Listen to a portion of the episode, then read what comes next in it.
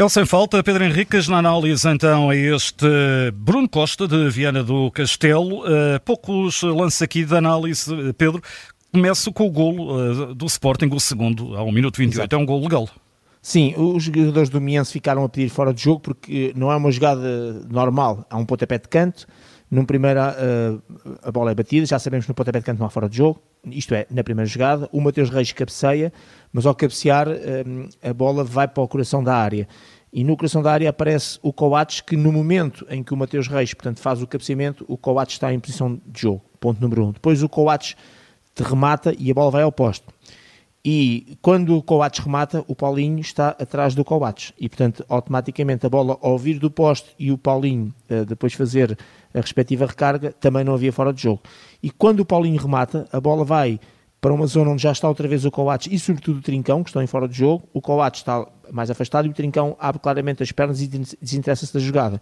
E, portanto, também sem fora de jogo. Portanto, é aqui uma, uma jogada trifásica, muito rápida, por isso tivemos que a decompor dos vários momentos, mas em nenhuma circunstância houve motivo para fora de jogo, daí que o gol 2 legal. Só relembrar que, eh, mesmo que houvesse irregularidade e não detectada pela equipa de arbitragem, não havia vídeo árbitro, mas foi muito bem, teve muito bem o árbitro assistente.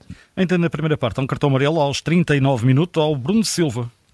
Sim, uh, foi uma situação em que o Trincão, digamos, ia com algum perigo naquilo que é a saída do seu meio campo, a entrada do meio campo adversário, uh, é derrubado e enquadramos isto naquilo que é a falta tática, ou seja, interesse em matar a jogada ali, a chamada falta útil, e por isso cartão amarelo bem mostrado.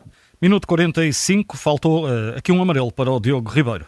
Sim, é um lance com o Mateus Reis, em que ele é agarrado de forma muito ostensiva e deliberada. O árbitro, ao interromper a jogada, e podia não ter feito, porque a bola ficou de posse, e mais do que posse, ficou, uh, podia ter aplicado a lei de vantagem porque a bola sobrou para o outro jogador do Sporting, mas ao interromper a jogada, tem que mostrar claramente o cartão amarelo, porque interrompe num jogador que agarra deliberadamente, ostensivamente, mesmo para destruir a jogada, e portanto este, este agarrar é sempre completamente incorreto em desportivo. O árbitro aqui falhou, eh, enfim, mal menor, mas falhou aqui num cartão amarelo. Segunda parte, 51, uh, eh, amarelo para João Faria. Sim, é sobre Trincão, também um derrubo aqui corta uma jogada já de perigo, chamado ataque prometedor, uh, e por isso cartão amarelo bem mostrado. Entretanto, golo número 5 do Sporting, aos 58, é legal. Sim, é um cruzamento de Human do corredor direito, Paulinho aparece uh, encostado de cabeça, uh, uh, o jogador que está na sua frente está a pedir fora de jogo porque ele tem a percepção, e bem, que o Paulinho está atrás dele, mas mais uh, próximo da baliza e portanto está em fora de jogo. Só que atrás do Paulinho há um jogador que é o Marco Fernandes que acaba por colocar o Paulinho em jogo. Portanto, resumindo e concluindo, não há motivo para fora de jogo. Mais uma boa decisão do árbitro assistente. E último lance de análise é o penalti para o Sporting ao minuto 73. Sim, é tranquilo na, na, na, análise, muito bem o árbitro, estava em cima do lance e, e percebeu claramente, ainda por cima da sua zona, do seu lado, quando é mais o penalti do lado do árbitro, se sente que é mais difícil para o árbitro. O Pedro Costa, guarda-redes, eh, perante o Guelqueres, o Guelqueres dá-lhe ali um desvio de bola e o, um, acaba por ser eh, derrubado. Ou seja, o Pedro Costa acaba por, com a sua luva direita ou com a mão direita, uh, tocar e derrubar o pé esquerdo uh, de Guilherme e, portanto, pontapé de penal bem assinalado. De relembrar que não há cartão amarelo, porque para o guarda-redes é na tentativa de jogar a bola e sempre que um jogador tenta jogar a bola, uh, se for uma situação para cartão vermelho e com penalti passa de vermelho para amarelo, neste caso, como era uma situação para amarelo de comportamento de, de, de corte, uma jogada de perigo, passa para nada em termos disciplinares, isto decorrente daquilo que é, as pessoas já vão ficando familiarizadas com isto, que é a chamada lei da dupla penalização, da tripla penalização, conforme estivermos a, a, pensar eh, só neste jogo ou no próximo jogo em que o jogador fica de fora. Portanto, resumindo e concluindo, penalti bem assinalado e sem qualquer ação disciplinar, mais uma boa decisão. É um penalti clássico, não é? Exatamente, clássico. É tiras da bola do guarda-redes, é. o guarda-redes vai tentar jogar, mas já, já só consegue acertar no pé do adversário. Nota então para Bruno Costa de Viana do Castelo.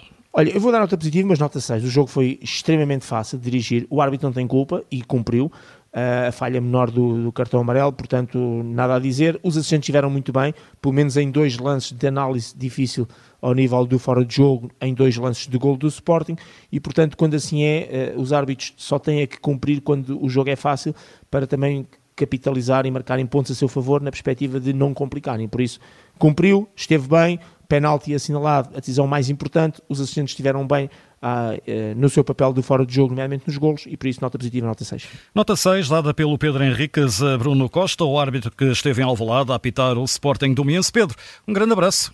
Obrigado, boa noite. Fica este dado então, nota 6, nota do eh, Pedro Henriques, para o Sem Falta, também disponível em podcast da Rádio Observador.